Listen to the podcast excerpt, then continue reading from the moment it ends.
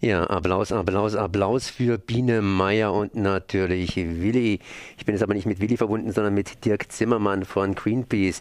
Servus. Ja, schönen guten Tag. Willi, Biene Meier, zwei fleißige Bienchen, die hier Honig sammeln. Aber das war einmal, das heißt, die gute, gute alte Zeit ist längst vorbei. Inzwischen gibt es Pestizide und die Bienen, die sterben dahin. Ihr habt jetzt eine neue Studie veröffentlicht, in denen dieses Bienensterben dokumentiert worden ist, mal wieder zum zigten Male. Was ist bei dieser Studie rausgekommen für diejenigen, die es noch nicht genau wissen? Ja, wir haben weniger das aktuelle Bienensterben dokumentiert, als vielmehr ähm, die wissenschaftlichen Erkenntnisse ausgewertet, die in den letzten äh, Jahren ähm, zum Bienensterben erzielt worden sind. Ähm, und die Faktoren beleuchtet, die eine Rolle spielen beim Bienensterben äh, und daraus äh, Empfehlungen entwickelt, äh, wie äh, wie das Bienensterben vielleicht verlangsamt werden könnte. Das heißt, das Bienensterben ist eigentlich eine relativ alte Geschichte. Wie will man jetzt das Bienensterben in den Griff kriegen? Das Bienensterben ist so alt nicht. Es ist seit 2004 bekannt geworden in den USA. In den letzten Jahren äh, haben wir Verluste von, äh, von Bienenverhöger zwischen 20 und 30 Prozent gehabt. Ähm, wir wissen, dass sehr, sehr viele Faktoren zum Bienensterben beitragen. Das sind zum Beispiel auch der Klimawandel, äh, das ist die ganze Struktur der, der Landwirtschaft, das sind Parasiten und Krankheiten, aber es sind äh, mit Sicherheit auch äh, Agrargifte, denen die Bienen ausgesetzt sind in der modernen Landwirtschaft.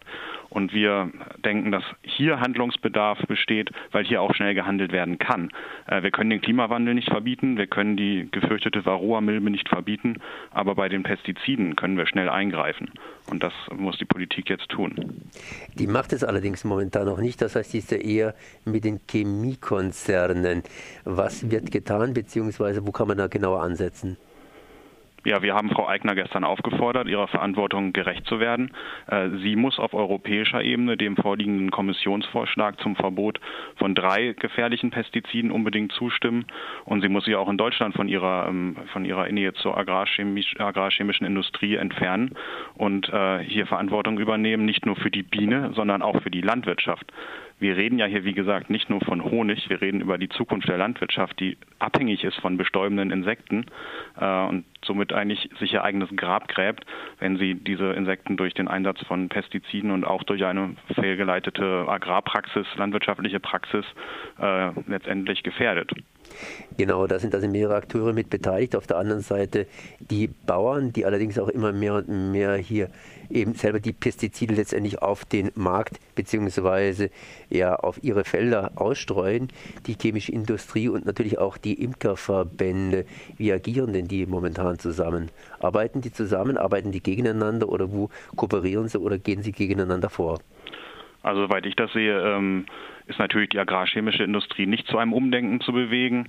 Ähm, da stellen wir ja das ganze Geschäftsmodell dieser Firmen in Frage. Das ist ein Milliardenmarkt. Äh, wir haben auch gestern eine sehr schnelle Reaktion auf unseren Report äh, erhalten vom Industrieverband Agrar. Also wir sehen schon, dass da, wenn man es so nennen will, in ein Wespennest gestochen haben. Ähm, und da sehen die ihre Gewinne natürlich gefährdet. Ähm, unter den Imkern herrscht ähm, Einigkeit, dass Pestizide eine Rolle spielen beim, Bienensterben. Es ist immer eine Frage, wie wir das bewerten, aber der der, dass der wesentliche Ansatzpunkt ist für mich, dass, dass wir hier schnell tätig werden können und das gebietet auch das Vorsorgeprinzip. Also wir müssen hier gar nicht äh, die, die letzten äh, Nachweis erbringen, das wird auch nicht möglich sein, ähm, sondern wir denken, dass die wissenschaftlichen Erkenntnisse der letzten Jahre ausreichen, um ein Verbot ähm, ja, zu rechtfertigen. Und wir haben ja bemerkenswerterweise Unterstützung bekommen von der Europäischen Behörde für Lebensmittelsicherheit, der EFSA, die sonst auch eher für ihre Agrar Nähe zur Industrie ähm, ja, geschmäht wird.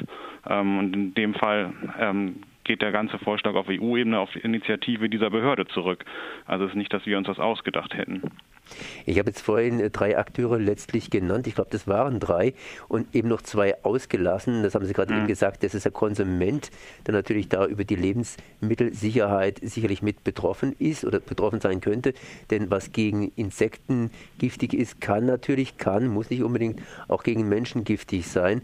Und natürlich dann die generelle Natur. Ich meine, wenn Bienen sterben, beziehungsweise Bienen verstümmelt jetzt hier das sogenannte Licht der Welt erblicken, dann ist natürlich auch die andere sind andere Insekten natürlich auch mitgefährdet.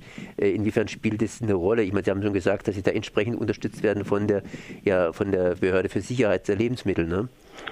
Ähm, Ja, das, da, ja, dieser Behörde ging es da tatsächlich äh, um, die, um die Bienengefährdung, aber es geht natürlich um deutlich mehr dabei.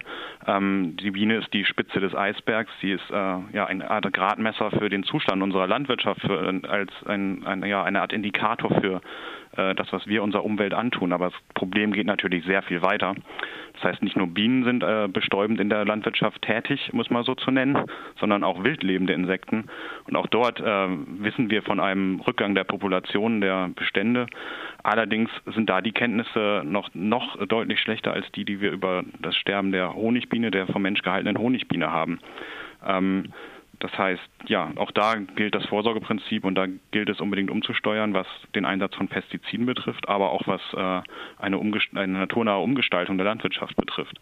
Und auch hier ähm, ist der Politik durchaus ähm, Handlungsspielraum gegeben. Also wir, haben, wir befinden uns ja in einem, Prozess der europäischen Agrarpolitik, die umgestaltet wird und die auch national ausgestaltet werden wird. Und auch dort ähm, ist Deutschland eher blockierend tätig und hat hier durchaus Möglichkeiten, was anders zu machen. 2004 Bienensterben zum ersten Mal so richtig erfasst, wohl vorher auch schon da gewesen. Inzwischen ist die entsprechende chemische Industrie natürlich gewappnet. Das heißt, die reagiert sofort, wenn man da irgendwelche Erkenntnisse veröffentlicht. Nochmals die Frage, mhm. wie werden Sie da vorgehen? Sie versuchen jetzt äh, Frau Eigner hier zu beeinflussen und äh, sie zum Umdenken zu bewegen. Aber das ist natürlich jetzt ein längerer Prozess, das heißt, äh, so schnell geht es auch wiederum nicht. Ja, die Industrie argumentiert ja gerne damit, welchen, welchen großen Wert äh, die, die, der Einsatz von Entgiften hat und vergisst dabei äh, natürlich völlig den Wert, den die Biene in, Landwirtschaft, in der landwirtschaftlichen Produktion hat.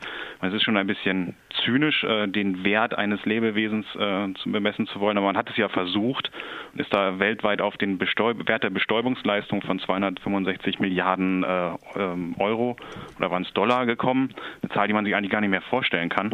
Aber ähm, ich denke, ja, wir riskieren wir deutlich mehr als diese, diese Werte, diese Summen, sondern wir riskieren ja äh, den Ausfall ganzer Ernten, ganzer äh, Produktpaletten. Denn wir müssen wissen, dass äh, 75 Prozent unserer Kulturpflanzen etwa von einem Produktionsrückgang betroffen wären, wenn wir äh, keine bestäubenden äh, Insekten hätten in der Landschaft. Und einige Produkte wird es gar nicht geben. Ich meine, vielleicht haben Sie, äh, haben Sie die Bilder gesehen. Äh, in China ist es zum Teil nötig geworden, Apfelbäume von Hand zu bestäuben. Wenn man sich das anguckt, ist das schon erschreckend. Äh, und da hoffe ich, dass diese, dass dieses Szenario doch äh, dem, der, ja, den Argumenten der chemischen Industrie überwiegt. Das hoffe ich auf jeden Fall auch. Das war Dirk Zimmermann zum Bienensterben und was dagegen unternommen wird. Ich danke mal für dieses Gespräch. Ja, Merci.